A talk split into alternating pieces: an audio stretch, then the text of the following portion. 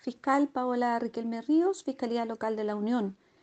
Eh, comentar que en la madrugada del día de hoy, aproximadamente a las 2 de la mañana, se dio cuenta por parte de carabineros de la tercera comisaría a esta fiscal el hecho de encontrar eh, dos personas fallecidas, una de sexo femenino, una de sexo masculino, eh, al interior de una sede social que se encuentra en población Irene Diver de la Comuna de la Unión. Em, y cerca de ellas se encontraban unos braceros.